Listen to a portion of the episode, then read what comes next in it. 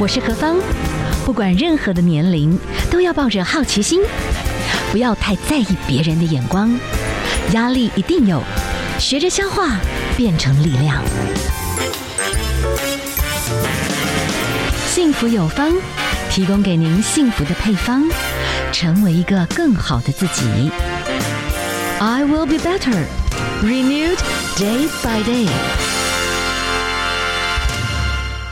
所收听的节目 FM 一零二点五幸福广播电台幸福有方，我是幸福 DJ 何芳。好，我们今天哈要连线访问康健杂志这一期哈，他们呢特别。到了日本去采访，在二零零七年，哎，我真的有觉得这些社会研究家他们真的是先知。二零零七年，因为这一位社会学的教授就出版了一本书，叫《一个人老后》。你看现在觉得好像好像就是这样，可是那是二零零七年，他们是怎么观察到？当然，我们就要继续的来听听看这样子的一个社会研究的专家他怎么看未来哈？日本呢，台湾呢，我们都是走向超高龄化。好，我们现在连线访问的是康。健杂志的记者哈叶义德，Hello，您好，Hello 何芳姐好，各位听众朋友大家好，好，这一次呢，您到了日本去采访上野千鹤子教授，对不对？对，这次其实就是特别远赴日本，而且日本其实就是一直都是我们呃高龄长照的一个典范嘛，也是我们一个有点有点学长的这种概念，所以呢。这次呢，特别就跑去日本，然后呢，采访了这个上野千鹤子老师，因为他就是对于一个人老后啊，还有一些日本的高龄长照部分，其实特别的有研究，而且他自己就是本身就是实践一个人在家安老的这个部分，所以呢，特别就去跟他好好的聊一聊。是，好，我们先请教一下，因为呢，上野千鹤子教授现在也七十岁了，对吧？七十几岁了。七十六岁，对，可是看起来哈，嗯、一头短发，很利落红发，你知道吗？很有个性，哈。对，上野千鹤子老师真的是非常有个性，他就是虽然已经就是七十六岁了，但是呢，他其实。外表其实看不出来，而且他充满了活力。然后呢，您刚刚有提到他染了一头非常鲜艳红色的头发，其实是他的招牌。是，好，今天我们其实谈到的就是说未来了哈。其实台湾就没多久了，两年之后我们就进到超高龄的一个状态了，就是台湾六十五六十五岁以上的老年人口的比率要超过百分之二十了哈。那也就是台湾第二老化的这个地区了，对不对啊？那我们但是哈，台日你这样子的一个研究，针对我们的这个上野千鹤子教授的分析，其实我们虽然是一直在去看看日本他们这样子的一个超高龄的一个超级老化的一个国家，到底要怎么样来预防，但是他们某一些政策跟台湾是不一样，我们选择走上不一样的道路，对不对？没错，其实日本现在是真的是全世界最老的国家。刚刚有提到，我们可能二零二五就要变成，就是每五个人就有一个人是老老年的人口。但是呢，日本他们现在已经是每三个人就有一个人是老年人口，而且他们当初就是因为他们老的很快嘛，所以呢，他们很早就思考到说，哎，那面对这这么庞大的高龄人口，应该要怎么办呢？他们后来就是决定要。采取一种就是保险的制度，然后来用全民共同负担的方式来分担这个高龄人口带来的照护的经济压力。是，好，我们等一下来仔细分析我们台湾跟日本为什么是走上这个不同的道路，那整个状况比较不一样。可是我们先谈到，因为你今天的这次的标题是说，哈，就算我独居失智，我可不可以在家里面安心终老啊？那我们其中谈到的，其实你会观察到的，这个也是哈，台湾还有日本这些高龄的国家产生的问题，就是是好，我们现在呢，嗯，还有一个问题就是，我们人口现在年轻年轻人没有了，不生小孩了，对不对？我们人口数在减少，但是。我们的户数在增加，也就是说，独居的这种户数却一直冰冰冰冰在增加，而且可能年长者也是一个人终老，真的就是二零零七年的这个上野千鹤子教授所讲的那样，哎，对不对？对，其实日本和台湾都是朝向就是一个人的老后在发展，是就是独居的长者越来越多了，而且就是值得注意的是，女性的比例其实比男性多很多。啊啊啊！啊，进讲哈，好，这个就是实际的状况，因为实际的我们看到的女性真的比较长寿啦，对不对？对对，没错。而且女性她们再婚的比例会比较低一点，所以其实。就是独居女性的数量其实是男性的一倍以上。哇，好，OK，好，这个就是很实际的这些数字的出现哈。那他就会谈到的，那当然了，每一个人就会慢慢去思考说，哎，我真正到了一个年龄，我要怎么去安排我的老后生活？好，我们来谈到的啦哈，在这个上野千鹤子教授里面，他其实谈到你要实践一个人可以在家安老是要有条件的，是有一些关键因素，对不对？对，在你的这个书籍里面哈，有特别讲到。嗯，对，其实那个针对这种就是一个人要在家独老，当然就是照护的部分很重要。是，那自己个人可以做到的部分的话，可能就是人际关系啊，还有你的财产、资金，还有房子的部分，其实是你可以安心变老的主要的关键。是。好，就是你要翻转，就是说一个人的偏见了哈。那你要能够一个人可以独居，他有讲到几个条件，你还是要适度的一些财产啦，对不对哈？所以说我们现在还要赶快继续努力，也不一定要急着要退休，给他努力哈。第二个部分，你可能还是你你想要一个人能够独居，在你的家里面很舒服的养老的话，你必须要有房子嘛，对不对？而且那个房贷要给他缴完，对不对哈？然后呢，他觉得人际关系非常的重要啦。还有一个部分，这个就是我们等一下真的就是要请您来跟我们好好的聊一聊，这就是我们真的非常大的差异的地方。你刚刚有讲到，他们日本走向一种叫做其实是国家来当当一个领头者，但是他做成的一个是全民保险的概念，叫做介护保险，对不对？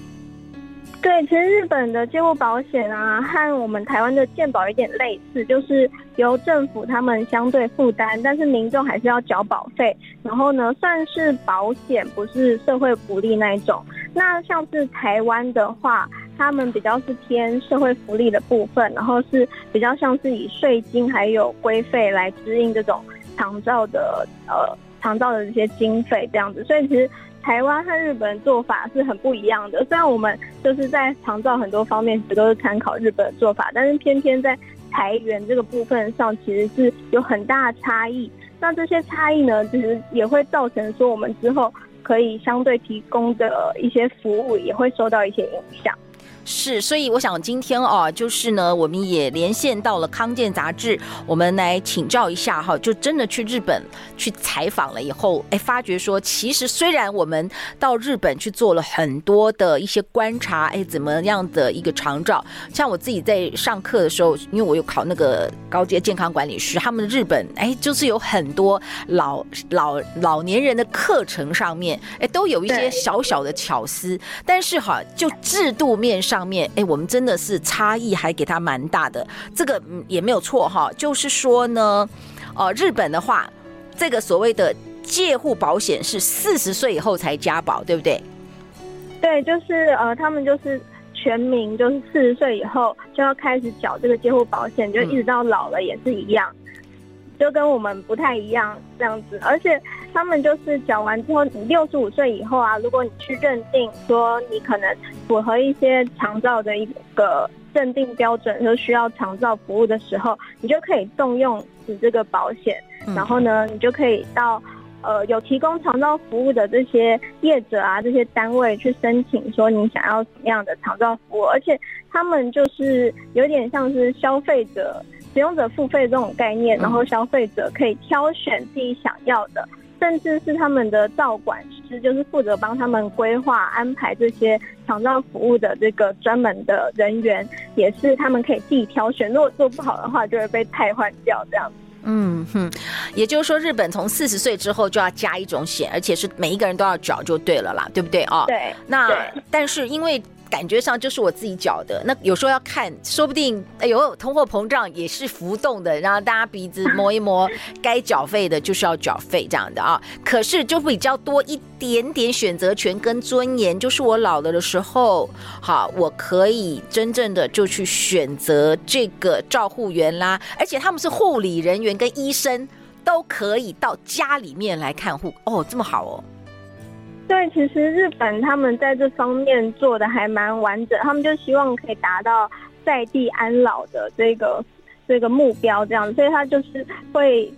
居家疗护这部分其实做得很完善，然后也非常鼓励民众可以使用这样子的服务。嗯。那台湾的话就比较不一样。台湾的话，当然我们现在就是有一个算是社会服务啦，这长照二点零。但是我一直没有搞得很懂二点零。但是为什么我觉得好像还是比较有一些朋友是干脆，如果能申请得到的话，就是干脆就是外籍看护直接在家里面。为您您的采访里面，这个台湾的长照二点零是比较有有难度吗？是有一些些的，就是不是每一个人都可以申请得到，是这个意思吗？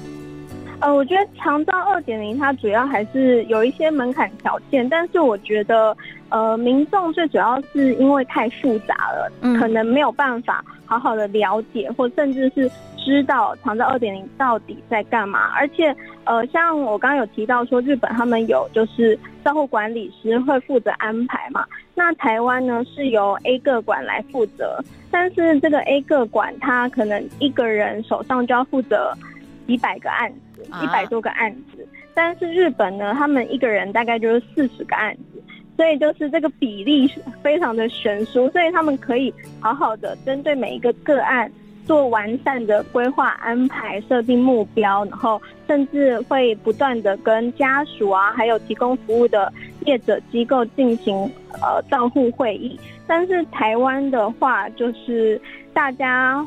呃，比较没有这个时间去做一些完善的规划，而且就是可能，嗯。呃就是整体的沟通串联上，其实是还是有很多的漏洞的，可能没有办法很顺利的串接起来，这是比较可惜的部分。是因为我猜，我猜想，就是因为这是一个国家福利的政策，所以就是由国家，因为所有的只要是进到公部门，它就是有一层一层一层的很多的公文啦，很多的串接，那所以。再加上哈，如果说因因为日本的话，它就是保险制，那保险制就是保险公司去支付，所以很多的民间公司就可以因为这样就应运而生，我可以很大的去开启，就是它是一个庞大的服务事业，对不对？对。所以才会平均起来一个个案管理师，一个是台湾的是目前为止是手上哈，可能政府真管理起来要负责一个人要负责。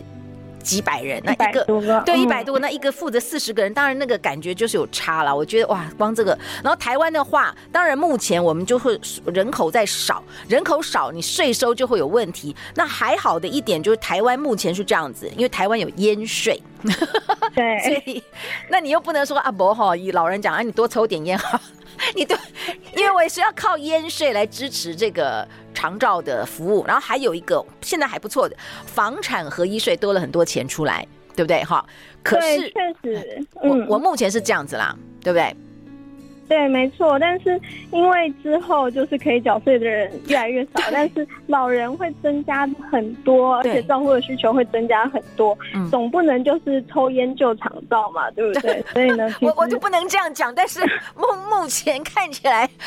嗯，就就乖乖的，乖乖的，对对对对，就变成这样子啊。嗯，对，没错，就是长期下来，可能这个有序经营的部分，可能需要再多多琢磨一下。哇哦，OK，好，我们今天哈连线访问到的是康健杂志的记者叶义德。那我们呢，您到了这个日本，真正去采访他们的一个社会学的大师教授哈。那他自己呢，也开始在。经历好七十五岁，他自己在家里面，他觉得他能够安心终老，并不是说他没有生病哈。我们的教授其实是巴吉豆的，可是他觉得这个介护保险实在太棒了。他觉得说，他也觉得虽然这个制度真的让他就算生病复原，然后他觉得他很有把握，他真的可以就是在家里面安老就对了啦，对不对哈？对，其实就是上野教授做了很多研究，他也看到，就是去田野调查，看到许多真实的个案，真的是不管是失智，嗯，或是你一个人独居，还是可以在家，就是走到最后。哇哦，好，我们等一下真的请来谈一谈。我我我是觉得说，哇，一个人，我也觉得说家里面真的是最舒服啦，对不对？对，没错。啊，可是又想到，万一满不理中，有一天你是有点失智的话。怎么办呢？好，那在台湾的话，其实就是除了呃国家福利政策，其实人还要自己再去加自己的保险，那是你自己的选择啦。好，我们等一下这些细节，我们再来请你来聊一聊，好不好？而且一个人独居，你要从现在开始就要会独处啊，对不对？哈，好，我们等一下就请来跟我们聊一聊，在他的这个研究里面，一个人的老后世代，台湾也已经开跑了，我们要怎么样？现在就要开始让自己一个人的老后有机会能够活得有尊严、有品质哈。我们来欣赏一首歌曲，待会儿呢再继续的请教我们的记者来跟我们聊一聊。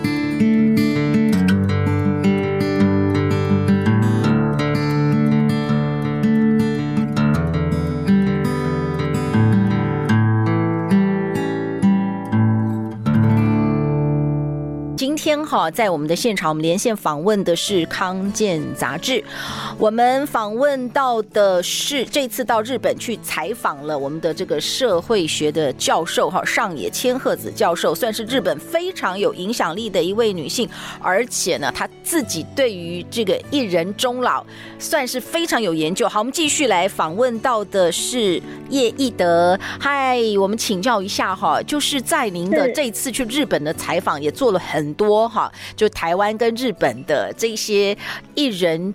应该算是一个人老后的这个研究，他们已经开始走到说，他们期待哈，我们可以自己在家里面安心终老，包含失智，这个我倒是觉得太惊讶了。哇，这个部分你所了解到，因为我们的这个上野教授，他其实七十几岁，他也跌倒过，哎，蛮严重的，可是他觉得。是可以的，他觉得他很安心。你的观察是什么？对，其实主要呃，日本他们就是因为有这个监护保险的关系，所以呢，其实呃，即使是一个人在家，你也可以不用担心，因为呃，照护团队是可以听到你家里来进行协助，甚至提供一些就是生活上的一些协助的。嗯，那原本其实上野老师呃，之前对于失智是有一点担心害怕的，但是呢。在经过他慢慢研究之后，发现说，哎，其实失智老人甚至独居的失智老人其实是比较开心的，因为呃，大家如果家里有失智的长辈的话，可能会知道，就是可能会难免在互动上啊、照顾上，可能会给予长辈一些压力，但是这些状况是不会存在在独居的失智老人上的，所以呢。其实失智长者在独居的时候，他们反而会比较开心、比较自在，那他们状态也会相对的比较稳定。那如果再搭配就是居家的一些长照的服务的话，其实是比较不会有一些情绪上的波动起伏这么大的状况。是在您的这个杂志采访我们的这一位哈，应该算是日本或是亚洲非常有名的这一位社会学家上野千鹤子教授，他的观察，当然失智哈，其中有一个原因，也就是我们现代人一个人独居的老后独居呢，你一定其中一个你要心情快乐。他发觉很多失智的朋友。有真正的不快乐，压力是来自于旁边的人对他们的责骂。对，对，就是家人啊，或者是亲友的一些责骂、责备、压力，其实会给就是失智老人家会有一些心情上、情绪上的影响，然后会导致他们状况更加不稳定，或是更容易激动。是是，然后您的这个访问里面，就是说失智的长者有时候他们也会渐渐的就会比较没有那么常去洗澡。那家里的人如果在旁边说：“哎呦，怎么样怎么样？”那其实他压力也会觉得很愧疚。可是如果说你一个人终老，但是因为我之前有保险，然后这个就是我的权益，那我现在可以请别人来，很简单，我还可以看看谁帮我洗澡，还比较有耐心，对不对？对，可以自己挑选。所以，就日本这个产业，老后产业其实是非常丰富。那因为他们也很明确，这些老人都不会倒账，因为他们都有保险。对，其实他们就是呃，日本就是透过这个保险，然后呢，来给予就是呃需要照护的老人家一定的支持和辅助，而且其实它可以大大减轻就是家家里的照护压力，甚至是可以做到就是完全不需要子女，然后就可以完成这个照护的工作，这样、嗯、是。那就台湾的话，目前呢就是两个途径哈，就是靠政府。那政府的话，我我就觉得这样啦，因为我们透过选举，其实现在选举很多时候没有办法完全很理性，你只要加税啦。这些东西呢，马上就会影响到选票，所以呢，永远你不是很明确的可以理性去做这种讨论。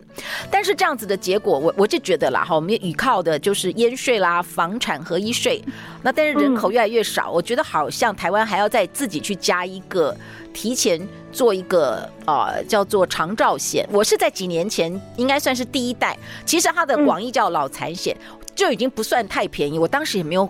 哎呀，也没有办法保得很高，因为我没有去想到有通货膨胀。对，哦，像我当时算法，我一年要缴六万，但是以后它有分很多级数，你要到最高级的时候，顶多给你四万去请外佣啊什么的，这个是我自己多出来。但是你看通货膨胀突然这么高哦，你就发觉哇，好像也没有到真的很够，可是其实都已经算是一个负担。那对，你觉得啦，就是说。台湾的这种，如果说四字头四十岁以上的人就来开始保这种长照，算合法吗？好像比较便宜，这个逻辑通不通啊？嗯，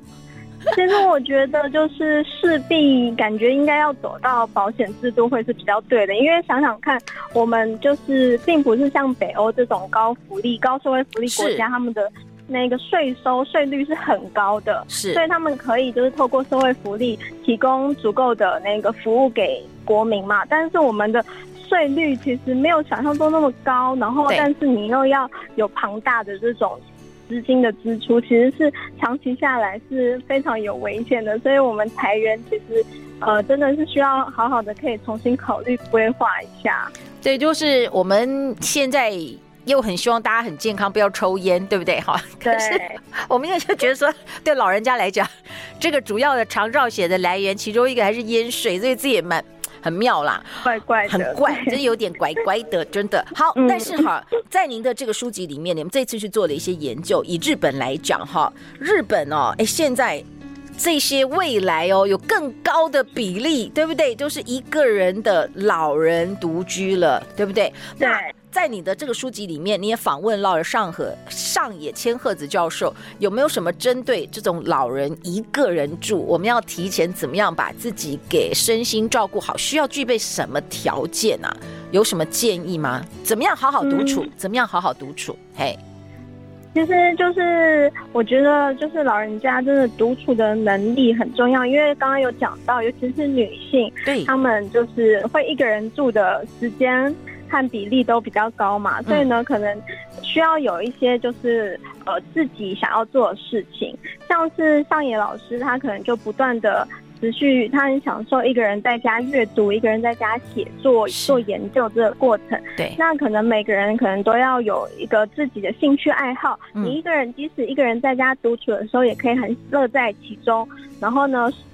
当然人际的互动还是很重要的，社会参与的部分还是要有。就是可能不用多，但是可能还是有要有一些朋友，在你呃孤单无助需要人陪伴的时候，你还是可以联络到他们。但老师觉得说，就是即使独处，但是呢，你的人际关系也是呃不可以或缺的。他很，我我觉得上野教授，当然在你的这个描述里面，其实因为他的成长虽然家庭的经济环境很好，但是。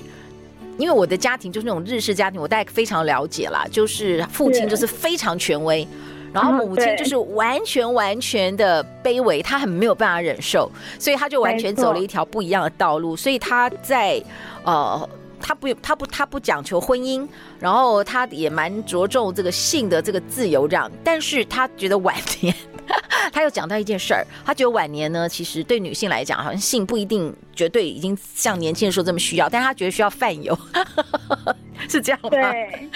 对，这个、就是呢，这是他这样告诉你的是，